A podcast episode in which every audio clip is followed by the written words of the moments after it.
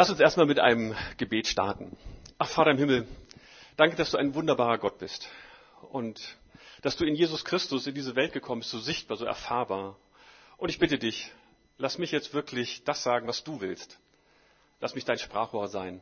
Und danke, dass du uns mit deiner Liebe und mit deinem Geist erfüllen wirst. Amen. Liebe Gemeinde, habt ihr euch schon mal verhuldigt? Verhuldigt. Ihr kennt das Wort nicht, vielleicht habe ich es auch selber erfunden. Also stellt euch vor, ihr habt mal irgendwo jemanden gehuldigt und dann stellt ihr fest, hm, shit, das war daneben. Also mir ist das tatsächlich mal passiert. Das ist schon ziemlich lange her, da war ich Grundschüler und da haben wir eine Firmenbesichtigung gemacht, eine Tuchweberei und dann hat sich die Geschäftsleitung nicht lumpen lassen, hat richtig ähm, Limo und Cola und Kekse und alles bereitgestellt. Und das fand ich so toll. Und dann war sogar die Geschäftsleitung selber dann äh, in der Kantine dabei, wo wir als ein paar Klassen da rumhingen. Und dann erhob ich mein Limoglas und rief ganz laut, Lang lebe Wülfing. Das war aber der falsche Firmenname. Wir hatten nämlich ein paar Wochen vorher eine andere Firma besucht, eine Spielzeugfirma. Und ja, da hatte ich doch glatt den falschen Namen erwischt und wunderte mich, dass ich jetzt die Geschäftsleitung da auch etwas komisch zeigte, so nach dem Motto, was will denn der Fuzzi da? Ruft hier irgendwas rum, was wir nicht verstehen? Ich möchte euch heute davon erzählen, wie sich eine große Volksmenge verhuldigt hat irgendwie falsch gehuldigt hat. Und das möchte ich euch aufdröseln. Also, Jesus zieht in Jerusalem ein. Ihr kennt alle die Begebenheit. Jerusalem war richtig knacke voll.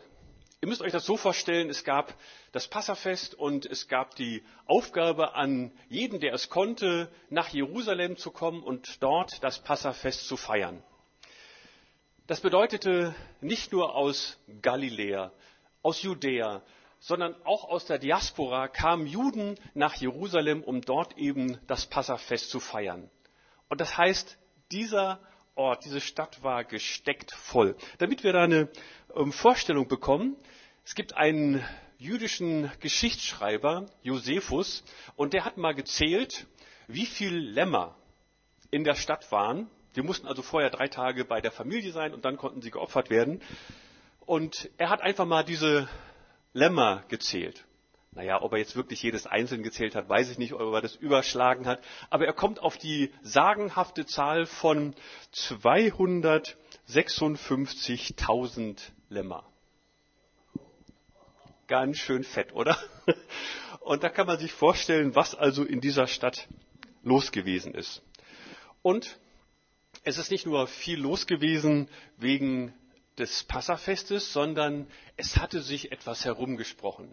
Jesus ist in der Stadt. Ja und? Müssen deswegen gleich ganz viele Leute kommen?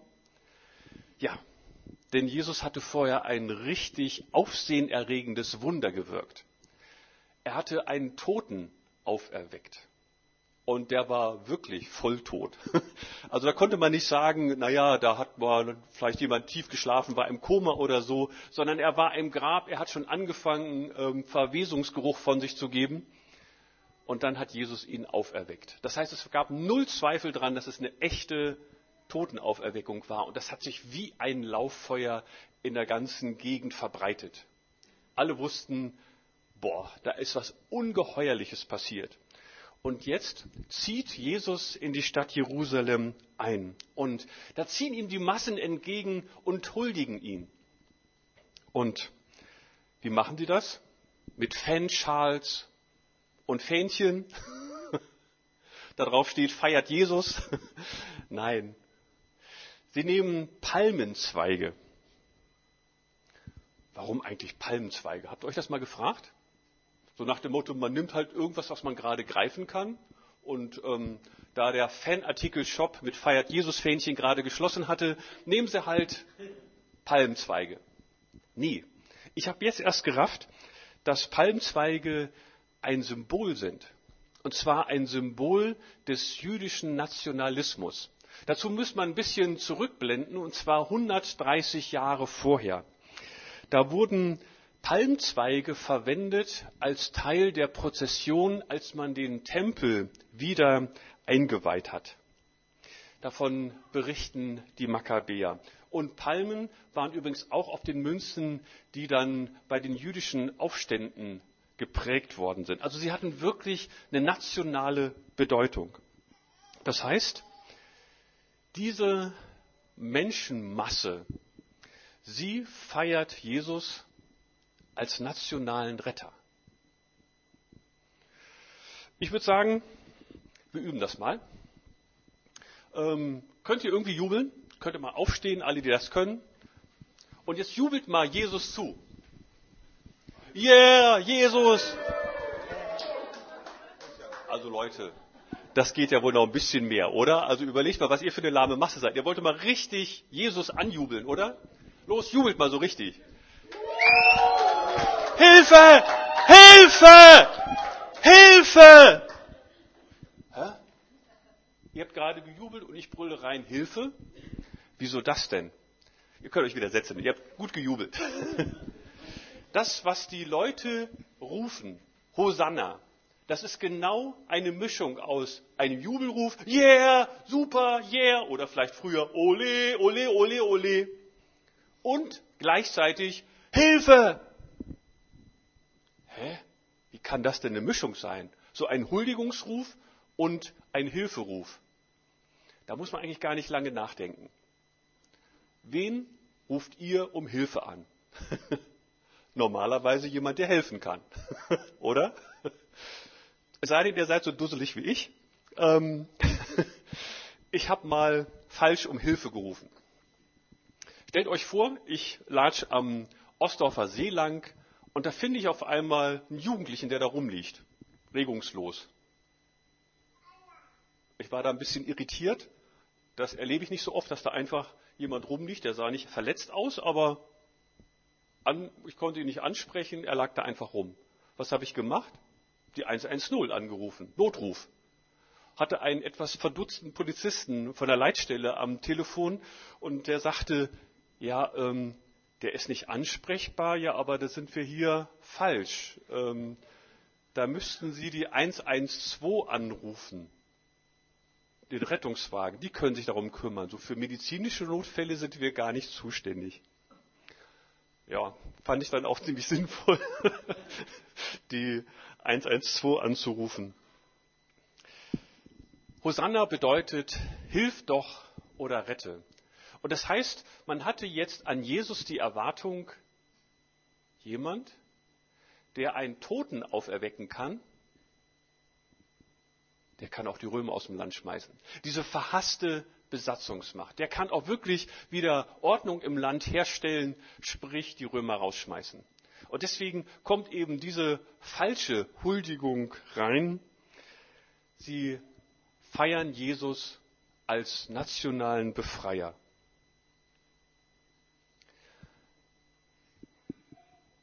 Habt ihr euch schon mal gefragt, warum wehrt sich Jesus eigentlich nicht? Der müsste doch jetzt eigentlich sagen, stopp, stopp, stopp, stopp, stopp, äh, das war jetzt verhuldigt. Ähm, ich bin hier nicht so der nationale Befreier, sondern ich komme in einer völlig anderen Funktion. Ich erkläre euch mal gerade, wie ich komme. Hätte man doch erwarten können, oder? Dass er mal eben Klartext redet. das hat er gemacht. Allerdings nicht mit Worten, sondern durch sein Verhalten. Ich weiß nicht, ob ihr schon mal in einer riesengroßen Menschenmenge gewesen seid, wo wirklich ein paar zigtausend Leute zusammengekommen sind. Da kommt man nicht mehr so richtig durch mit der Stimme. Man hatte ja damals noch keine schicke Mikrofontechnik. Aber Jesus macht etwas ganz Außergewöhnliches. Jesus nimmt einen Esel. Hä? Wieso denn ausgerechnet ein Esel? Jesus zeigt eben in dieser Situation ausgerechnet und ganz bewusst kein Symbol von Macht und Stärke sondern ein Esel. Um das mal kurz auf unsere Situation heute zu, zu übertragen, was wäre denn heute ein Symbol von Macht und Stärke und Einfluss? Also, ihr habt ja schon mitgekriegt, ich fahre gerne mit großen Sachen rum. Ich nehme gerne ein Autobeispiel. Ein fetter Geländewagen. Wenn ihr mal irgendwelche Fernsehfilme guckt, die Bösen, die fahren immer fette Jeeps. Oder eine große, fette Limousine. Und ich will jetzt nur an einen ungenannt bleiben wollenden König erinnern. Der ist nicht mit Fiat Panda rumgefahren, sondern mit einer schicken Luxuslimousine mit einem Bentley. Das sind Statussymbole, das sind Machtsymbole. Zur Zeit Jesu, da ist man keinen fetten Geländewagen gefahren, sondern ein Kriegsross. Da ritt ein König drauf. Oder er wurde in einer Sänfte oder in einer prunkvollen äh, Kutsche gefahren. Ein Esel ist ein Symbol des Friedens. Und es war sogar angekündigt. In Sacharja 9,9. Jesus, dadurch, dass er einen Esel nimmt, zeigt den Charakter des Reiches an, für, den er, für das er steht. Kein Kriegsreich, kein Streitross, sondern ein Esel. Das haben Propheten verwendet. Und es war eben angekündigt werden, dass der, auf den alle warten, eben diesen, diesen Esel benutzen wird. Jesus macht ganz klar, das, was ich bringe, ist kein militärisches Reich, sondern ein geistliches, ein Friedensreich. Kommen wir doch mal zu uns. Wie huldigst du Jesus? Also komm doch mal aus der Zuschauerrolle heraus. Es ist ja so schön jetzt ähm, dazu zu gucken, sich diese Menschenmasse vorzustellen, wie sie da sich verhuldigt und eine falsche Erwartung an Jesus stellt. Aber wie huldigst du Jesus? Vielleicht nicht mit einem Palmzweig, sondern durch dein tägliches Leben. Jesu Anspruch an sich hatte Konsequenzen, sein Tod. Und für uns heißt es, er will unser ganzes Leben. Wenn Jesus in unser Herz einzieht, dann will er nicht der Grußonkel sein, dem man ab und zu von ferne mal zuwinkt und dann ist er schon zufrieden, sondern er möchte wirklich unser Leben ganz bestimmen, ausfüllen. Woran merkst du, dass du jemandem wichtig bist? dass dieser Mensch an dich denkt? Vielleicht auch oder gerade dann, wenn es diesem Menschen schlecht geht und er dich um Hilfe bittet und du helfen kannst. Wenn dieser Mensch das nicht tut, ich glaube, dann sind wir geknickt. Wir hätten doch helfen können. Warum sind wir nicht um Hilfe gebeten worden? Weil der Mensch nicht sich getraut hat, weil er uns das nicht zugetraut hat zu helfen, und Jesus möchte uns helfen. Er möchte uns helfen, dass wir der Mensch werden, den Gott gemeint hat. Den er sich schon vor Anbeginn der Welt vorgestellt hat, als er dich schon gedacht hat, lange bevor du im Mutterleib entstanden bist. Wenn Jesus in dein Herz einzieht, dann will er Raum einnehmen. Aber eben nicht als Machtdemonstration, nicht weil er ein kaltes Herrschaftsgebiet fordert, sondern weil er dich mit seiner Liebe und Gegenwart durchdringen will. Und das hat Konsequenzen in deinem Leben. Wenn Jesus in deinem Leben ist, dann verschwindet Angst. Sie hat einfach keinen Platz mehr, weil der Friedenskönig da ist. Wir werden frei, ein neues Leben zu leben, das uns nicht mehr der Herrschaft der Angst ausliefert. Wisst ihr eigentlich, wo der Begriff Panik herkommt? Von dem griechischen Gott Pan, dem Gott der Angst. Also Panik heißt eigentlich, ja, sich einem Götzen zuzuwenden und Angst zu haben. Jesus möchte uns diese Angst nehmen. Er möchte uns in Freiheit führen in seiner Gegenwart. Er möchte uns seinen Geist geben, der Kraft, der Liebe und der Besonnenheit. Und das wirkt sich aus. Ich weiß nicht, ob ihr so Riesenfans von der Serie The Chosen seid, wie ich es bin. Ich liebe diese Serie, weil ich finde sie unglaublich anschaulich und ähm, ja einfach eindrücklich. Ich weiß nicht, ob ihr davon gehört habt, das ist diese Serie, die in den USA entstanden ist, durch Crowdfunding ähm, finanziert und mittlerweile schon von fast einer halben Milliarde Menschen angeschaut. Da kommt ganz am Anfang in der zweiten Folge eine ganz spannende Begebenheit vor. Maria wird gerettet. Sie erfährt Dämonenaustreibung. Sie erfährt, dass Jesus alles in ihrem Leben verändert. Und sie drückt das so aus. Ich war damals so und jetzt bin ich vollkommen anders. Und das, was dazwischen passiert ist, das war er, eben Jesus. Kannst du das sagen, wenn du auf dein Leben schaust? Wenn ich auf früher schaue und wenn ich auf jetzt schaue, das, was dazwischen passiert ist, das, was mich verändert hat, das war Jesus. Also ehrlich, ich glaube, das ist so ein Stresstest für unseren Glauben. Ihr kennt das ja von Banken und anderen Sachen, wo man einen Stresstest macht oder einen Belastungstest. Bist du verändert? Oder frage ich mal ganz einfach, wo suchst du Hilfe, wenn es dir schlecht geht? Ich glaube, wir alle kennen Angst. Wir alle kennen die Not, uns irgendwo Hilfe zu suchen, wenn zum Beispiel der Job gefährdet ist. Der Chef so eine komische Andeutung gemacht hat. Mir hat gerade jemand am Telefon erzählt, ja, jetzt ist auf einmal eine Kollegin auf meiner Position. Sie kriegt sogar meine Telefonnummer ja, bin ich dann irgendwann abserviert? Da macht man sich Angst, da macht man sich Gedanken. Oder vielleicht guckt dich der Arzt nach der Untersuchung so besorgt an und dir fällt das Herz in die Hose. Was kommt jetzt? Vielleicht hast du Streit in der Beziehung. Ein Wort gab das andere. Und jetzt hat gerade keiner Bock, mit dem anderen zu reden. Es gibt viele Gründe, Angst zu haben. Was machst du dann? Rennst du zu Jesus? Fliegst ihm um Hilfe an? Oder hast du Plan B? Filmchen gucken, bis du nichts mehr merkst? Oder einfach raus in die Natur und rumlaufen, bis du nicht mehr kannst? Oder Stress shoppen? Einfach mal dir was Gutes gönnen? Im Netz rumsuchen, bis du was gefunden hast? Gibt viele Möglichkeiten. Wo rennst du hin? Wo suchst du Hilfe, wenn du Stress hast?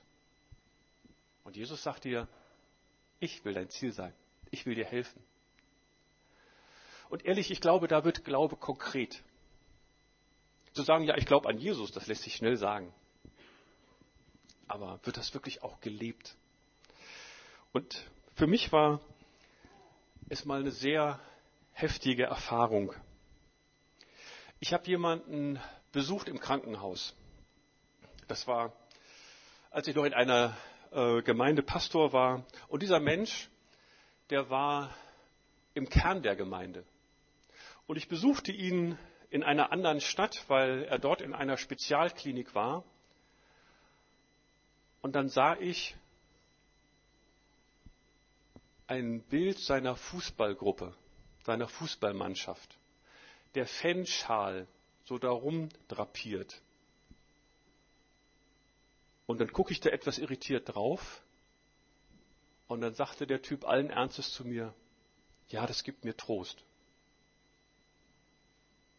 Es geht jetzt nicht darum zu sagen, wie kann man bloß. Ich glaube, wir haben alle so abgefahrene Situationen oder vielleicht kleine Altäre, was auch immer, wo wir uns Trost suchen. Jesus will unser Trost sein. Er will uns wirklich beistehen. Und ich glaube, wir brauchen einen Umschaltpunkt im Kopf. Es geht jetzt nicht darum, ich muss mich anstrengen, ich muss immer zu Jesus rennen. Ich kann euch versprechen, das funktioniert nicht. Es geht um was ganz anderes. Gib Jesus die Einwilligung, dass er dich retten darf. Wer nicht? Du musst dich nicht selber retten. Du hast Jesus. Aber darf Jesus dich verändern? Darf Jesus in deine Angst reinkommen und sie wegnehmen? Darf Jesus dein Verhalten ändern, wenn du in Stress bist? Ich habe die Erfahrung gemacht, wenn ich es selber versuche, dann scheitert das, früher oder später. Aber wenn ich Jesus mich verändern lasse, dann passiert was. Weil nicht mehr ich es bin, der etwas tut, sondern Jesus. Und Jesus ist ein wunderbarer Erzieher. Der macht nicht mit der Brechstange ganz große Schritte, sondern manchmal, da braucht man, da brauche ich immer wieder eine Lernlektion. Ich habe zum Beispiel ein Problem mit Ungeduld.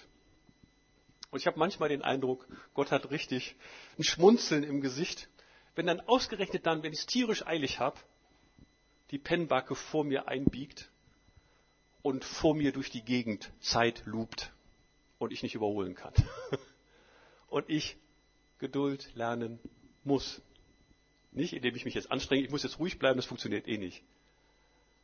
Sondern sage, Jesus, danke für diese kleine, aber durchaus hilfreiche Lernlektion.